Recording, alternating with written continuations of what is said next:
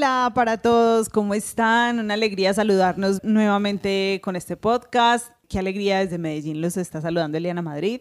Erlaine Zapata. Y Sandra David. Hoy con un nuevo episodio, un tema maravilloso que tenemos y es cómo establecer relaciones, relaciones con las personas. Qué rico que podamos recoger algunos tips de esta conversación entre amigas. Así es, y bueno, yo pienso que para uno preguntarse o mirar cómo establecer relaciones sanas, lo primero precisamente, mujeres, yo creo que nos tendríamos que preguntar y a los oyentes es, ¿qué tipo de relaciones estoy estableciendo? ¿Desde dónde me relaciono yo, mejor dicho, pues? Preguntarnos eso. Bueno, este tema de las relaciones es interesante y sobre todo en este tiempo de virtualidad, donde las relaciones se han vuelto un poco más virtuales y no tan reales. Entonces, rico que podamos hoy trabajar un poquito con ese tema, ¿cierto? ¿Qué necesidad tengo yo de relacionarme con los demás? Hay personas que no es que les agrade tanto. Digamos que que hay personas que dicen, no, pero es que relacionarse con el otro no me deja estar tranquilo, ¿cierto? Puede que sin relacionarte con el otro encuentres algo más de tranquilidad. De todas maneras, cuando yo dejo a otro entrar a mi vida o cuando entro a la vida de otro, se convierte eh, en algo maravillosamente caótico, me gusta decirlo a mí. Y hay quienes dirán, ¿cierto? Pero si yo estoy tranquilo aquí, entre menos hay gente que dice entre menos marranos, menos pantano. Entonces, pero no necesariamente más tranquilidad significa más felicidad. Hay una frase hindú que me acabo de acordar y es, eh, solo llegas más rápido, pero acompañado llegas más lejos.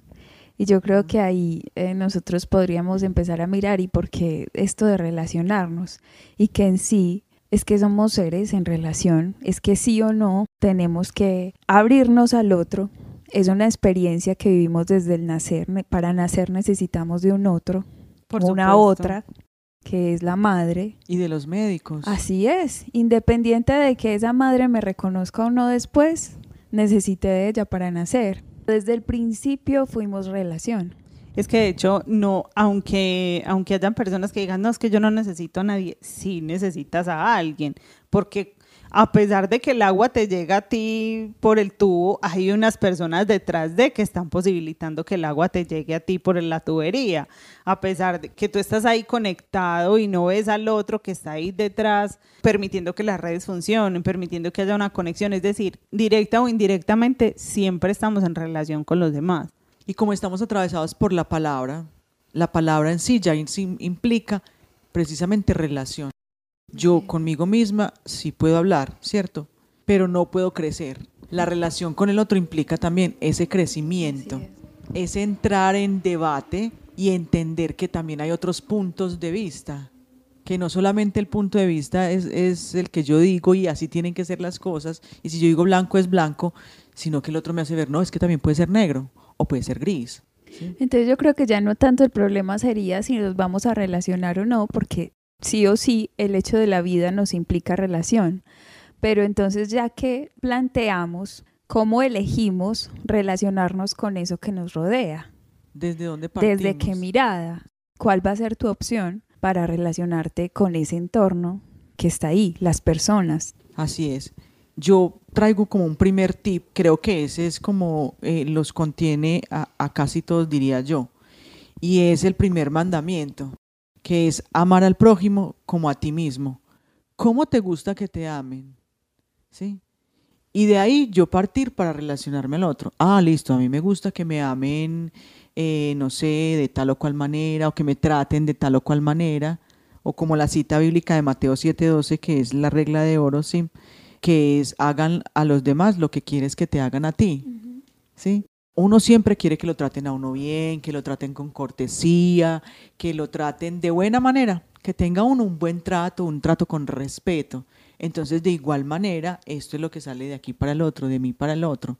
Ese mismo eh, trato, pienso que es eh, una forma un poco sana de relacionarse, de buscar relacionar, no una relación tan tóxica que sería más mirada como hablábamos en otro podcast, desde la expectativa, que me parece un poco insana esa forma de relacionarse, porque entonces yo siempre quedo en función de lo que el otro tal vez me pueda dar. Como llenar vacíos con la otra persona. Exacto. Así es. Entonces, mm, el primer tip sería relacionarme con el otro, amar al otro, ¿sí? Como a sí mismo, ¿cierto?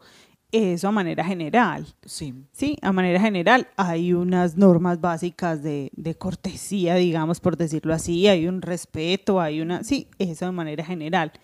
Pero de manera más particular, sí, eh, es amar al otro como necesita también ser amado. Sí. Porque todos necesitamos ser amados de forma diferente. Si a mí me gusta que, que me amen eh, a través de los detalles, recuerden, no sé si hemos hablado esto en otro podcast y si no, aquí lo menciono nuevamente, el tema de los cinco lenguajes del amor, creo que no, no, ¿Un lo hemos hablado No. El tema de los lenguajes del amor, todos tenemos un lenguaje diferente y en ese lenguaje necesitamos ser amados. A Erlaine le gusta ser amada a través de los detalles, pues no sé, aquí estoy diciendo cualquier cosa. A Sandrita le gusta ser amada a través de los actos de amor, a través de los actos de sacrificio y a mí me gusta ser amada a través de las palabras de afirmación, por ejemplo. Entonces es también empezar a descubrir ese lenguaje que tiene el otro para que no solamente le, lo amemos con la calidad con la que nosotros queremos ser amados, sino desde la necesidad que el otro tiene de ser amado. Así es, Miguel. Y, y de hecho, eh, antes de avanzar un poquito en eso, ahorita que tú, Erlaine, decías algo sobre amar al otro, eh, como te amas a ti mismo, yo creo que hay que analizar muy bien la frase. Para amar al otro ya debe haber un amor propio.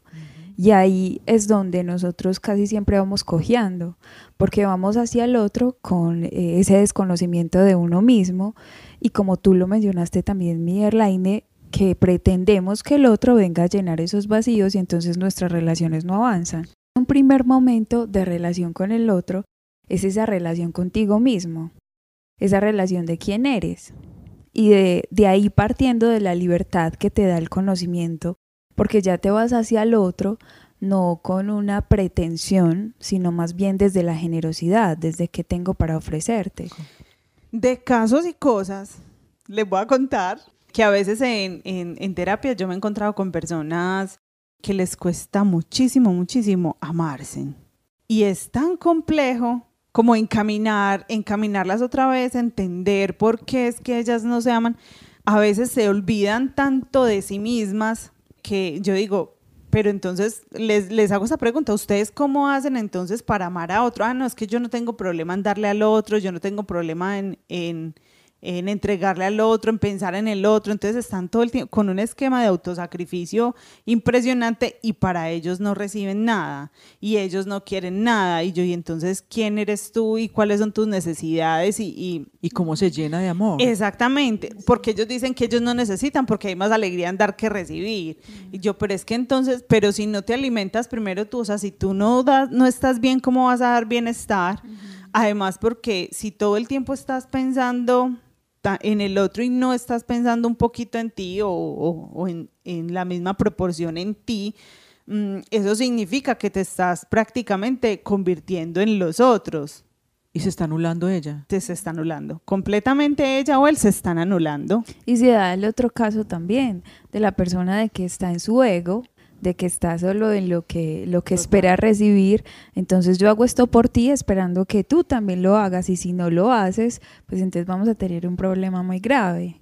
Y entonces es un abarcar y abarcar y nunca dar nada.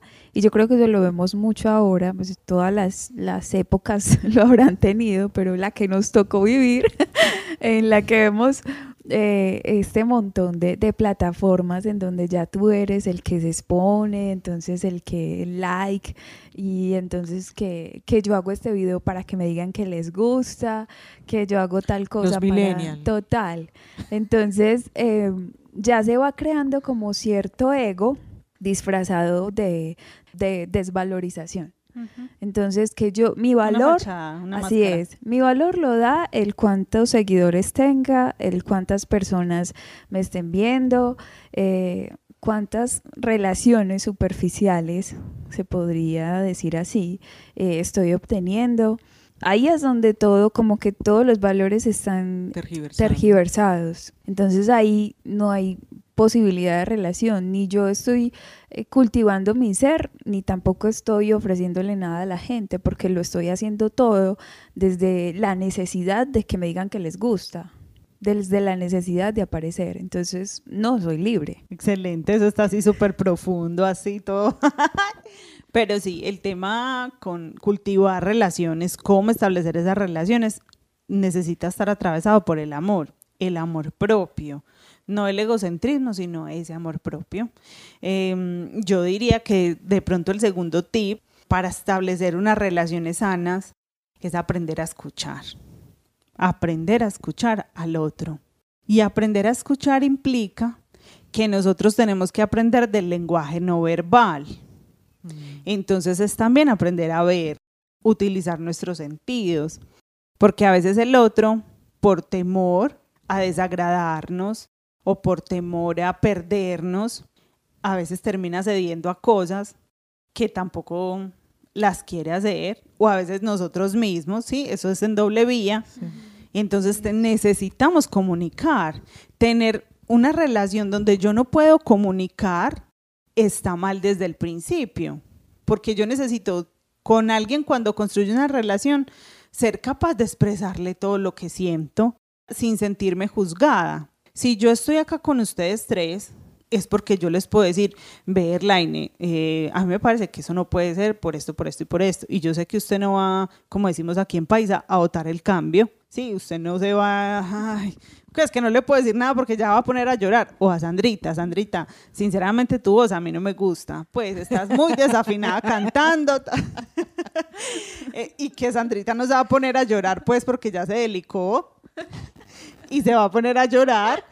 Es decir, que yo puedo ser yo sin temor y te puedo hablar y decirte, no, no entiendo lo que me estás diciendo, a ver si te entendí bien. Entonces lo que tú quieres es esto y esto, porque a veces tampoco nosotros pedimos que el otro nos aclare.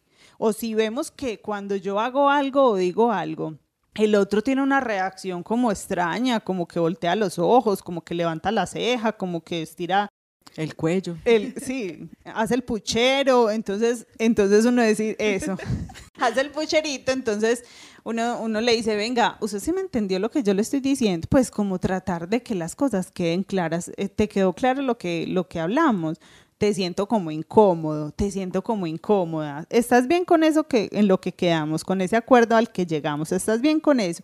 Darle la posibilidad al otro que exprese y nosotros expresar también. Si queremos construir relaciones sanas, tenemos que empezar por comunicarnos. A mí me parece supremamente importante lo que estás diciendo, Eli, porque por algo estamos atravesados desde el inicio por la palabra. Para algo es, esa bendita vaina en nuestras vidas. ¿sí?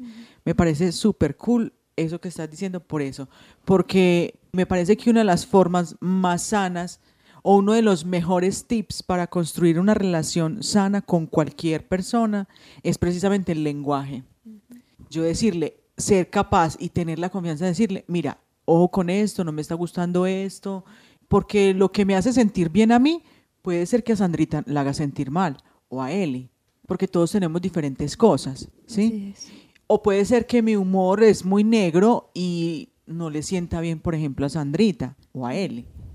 Entonces, que tener la capacidad, yo eso no lo sé, ni soy adivina para, para, poder lograr entenderlo, pero tener la otra persona la capacidad de decirme, no me gusta tu humor porque me parece muy negro, no estoy como cómoda con eso, o no me gusta que me hables de, de tal o cual manera, en tal o cual tono. Es que para eso es la palabra precisamente para establecer un buen diálogo con las personas y cuando yo establezco ese buen diálogo con las personas, entonces soy capaz de entender y ahí entra la parte que estaba diciendo él, supremamente importante, de escuchar.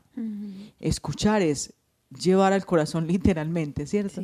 Es llevar al corazón. Y entonces a mí se me graba que a la otra persona, vuelvo al ejemplo que estaba colocando, que a la otra persona no le gusta mi humor negro. Entonces con esa persona no vuelvo a aplicar mi humor negro porque no, no la hace sentir bien. ¿sí?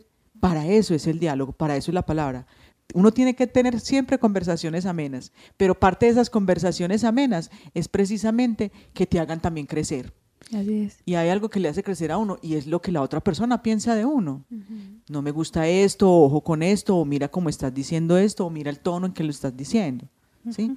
Y uno empieza, ah, ok, estoy utilizando un mal lenguaje, o estoy utilizando un mal tono, o listo, a esta persona no le gusta esto, o se me quedó esto que esta persona me dijo. De hecho, eh, toda relación empieza desde la comunicación y desde la escucha. La relación con Dios en Deuteronomio, Shema Israel, ¿cierto? Escucha, dispón tu corazón a escuchar mi palabra.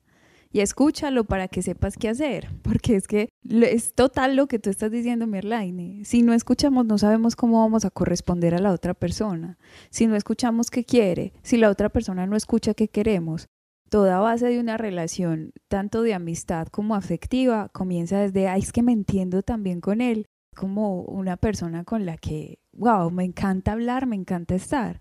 Partir desde ese entender de que si nos disponemos a la escucha, podemos crear relaciones mucho más sanas y mucho más claras en donde no hay tantos malos entendidos.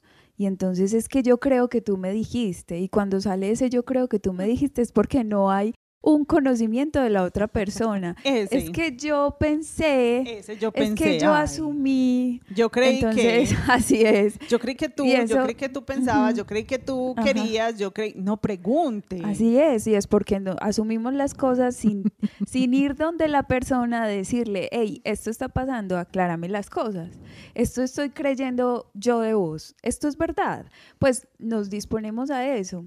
Y, y de hecho, por eso también en la palabra en texto que me encanta orar con él, porque es eh, el Señor inclina su oído hacia nosotros para escuchar nuestra oración. Amén. Y es ese inclinar nuestro oído también hacia la otra persona, porque muchas veces escuchamos, creemos que escuchamos, pero pensando en lo que le vamos a responder a la otra persona. O sea, está hablando y mientras ella está hablando, usted está pensando en qué le va a decir.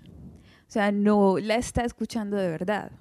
No está abriendo su corazón a sus palabras, sino que más bien está maquinando con qué le va a responder, tal vez para ganar la conversación, tal vez para que piense que esto es muy que cuando, interesante. y eso que cuando está maquinando eso, cuando uno está pensando en el arroz en bajo que Ah, dejó en la casa. total, Total. total.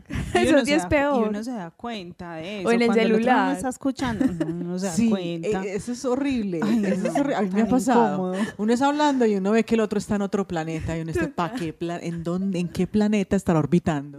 o, o uno hablando, les, hablando de algo y sale preguntándole a uno otra cosa que nada tiene que ver con el tema que O le preguntan a uno justo lo que uno está hablando. Uno, pero, a ver, acabé de decir eso. Este, este pues, ¿para qué satélite se fue a orbitar? Pues, Literal. Literal, literal.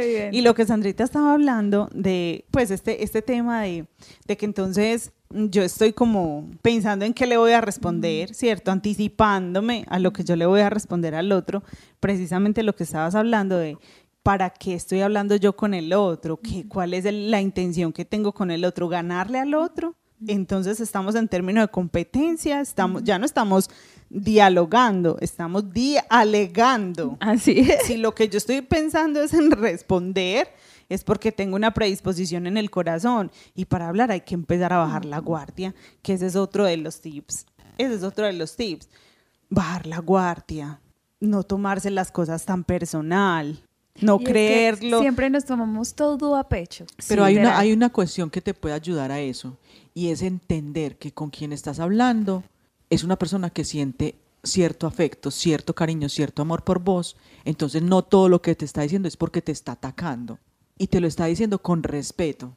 Sí, Sí. siempre que lo diga con respeto, porque es que a veces tampoco es Ah, que no, lo sí, sabemos, sí. sepamos decir. Eso también es Una cierto. cosa es escuchar y otra cosa también es hablar. ¿Cómo le estoy hablando yo al otro? O cómo recibo yo lo que me están diciendo, porque también cuando me, me, me lo dicen a mí, entonces te, te puedo decir, ve, entiendo tu posición, entiendo por qué me lo dices, pero yo creo que estás equivocada por esto, por esto, por esto y por esto.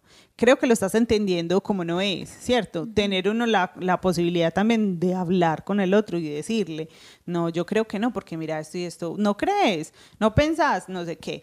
Por ese lado, cuando estamos en el diálogo, en la comunicación, en la escucha, ¿sí? Dialogando hablando, entendiéndonos, tratándonos, tratando de ganarnos al otro, no de ganarle al otro. Así es. Y bajar la guardia.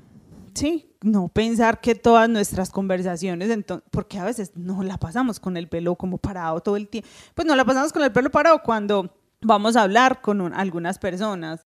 O si no te dicen algo que tú quieres escuchar, entonces ya. Sí, cortamos Y relación. de hecho, cuando estamos en ese sentir de que todo es a pecho, todo, todo me lo tomo para mal, estamos eh, como que es una persona todo el tiempo irritada, que se siente como en peligro. Cualquier cosa que te diga la otra persona, entonces tú ya la filtras como algo súper malo y me quiere hacer zancadilla y me quiere esto. De hecho, me estoy, estoy imaginándome la figura de la persona que tiene una herida en la piel, por ejemplo. Imagínate una persona que tiene una quemadura en la, en la manito. Si alguna vez te has quemado con la plancha de la casa, con la plancha del cabello, si le cayó fritando el chicharrón, un, un- Manteca. un- la grasa ahí. Ay, no, Si le cayó- es horrible, yo me quemo tanto. Imagínese.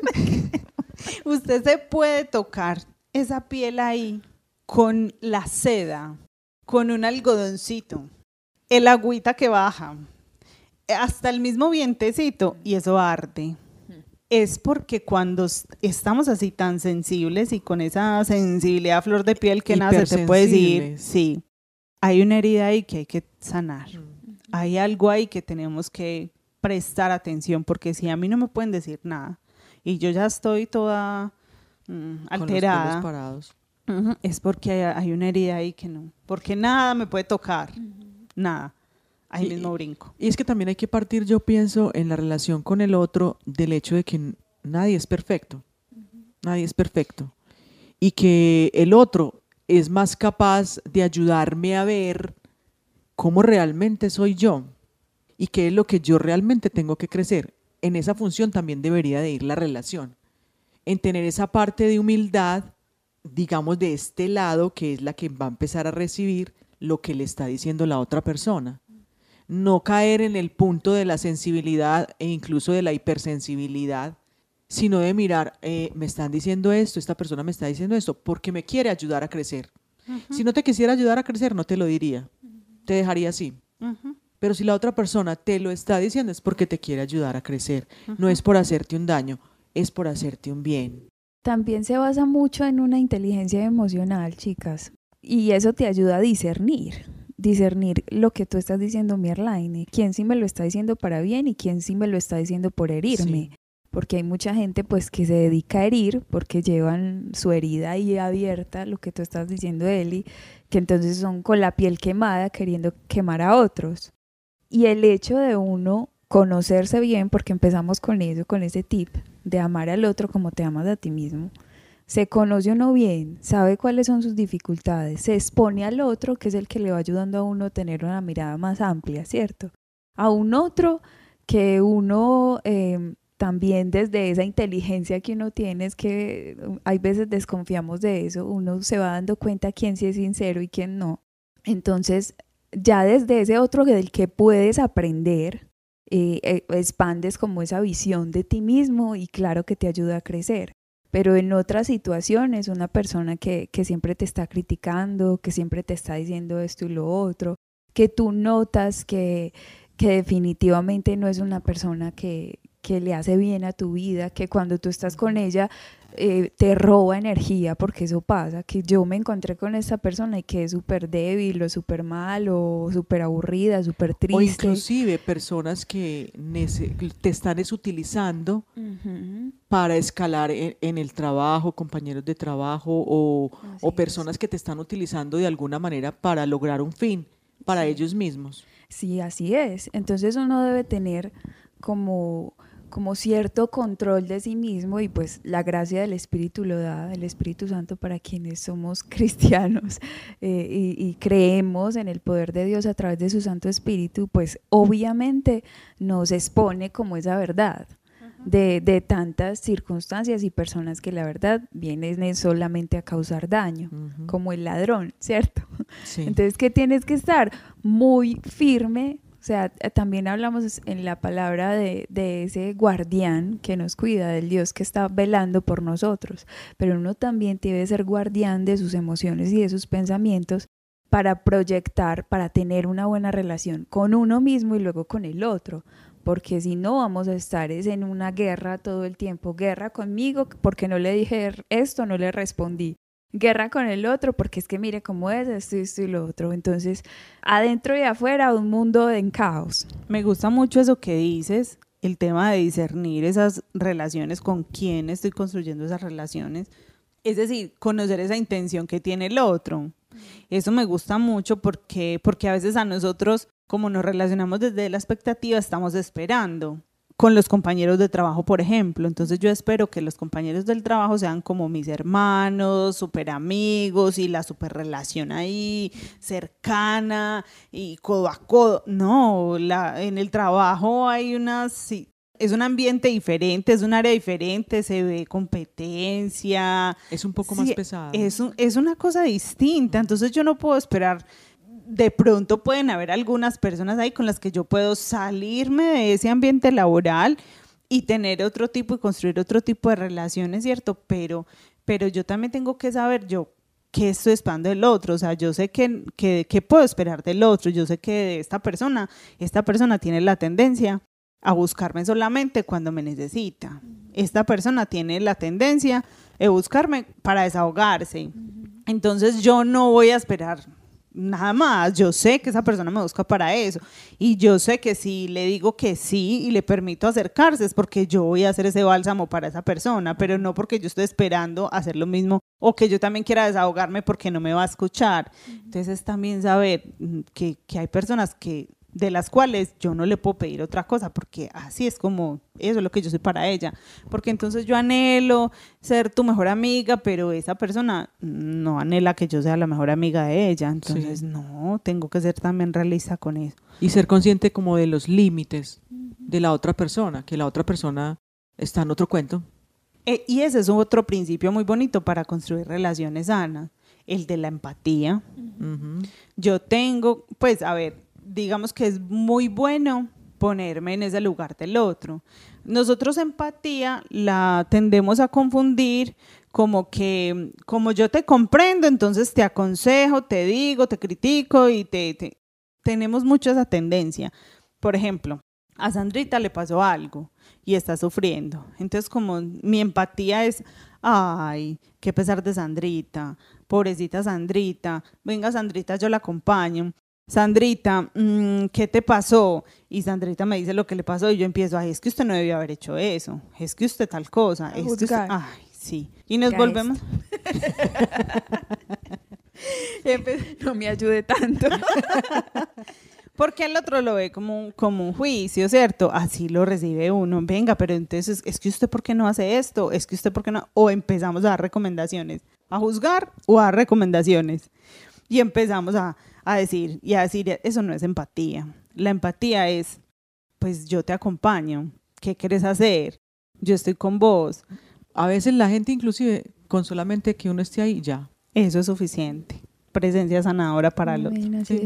Yo creo que en esta búsqueda de relacionarnos con el otro, de que sí o sí la vida nos expone a hacerlo, nos llama a hacerlo, Deberíamos entrar en relación con, el otro desde el conocimiento de que hay grandeza y debilidad en ese ser como la hay en mí. Total. Grandeza y debilidad. Y de que lo que nos, lo que nos une, eso que tú llamas empatía, Mieli, desde ahí partir, decir, me encuentro con esta persona aquí. Y ya sin tanto límite o sin tanta expectativa que ya uno lo va trabajando pues a la medida que va madurando porque mientras que uno está todavía con sus dudas, con sus miedos, con sus vacíos, con sus pretensiones, pues va a buscar hallarlo en la otra persona. Pero cuando vamos creciendo un poquito más, y eso lo da la espiritualidad, pues vamos entablando relaciones con el otro sin tanta necesidad de posesión porque eso es lo que daña cualquier relación. Mm. Como usted es mi amiga, es mi amiga.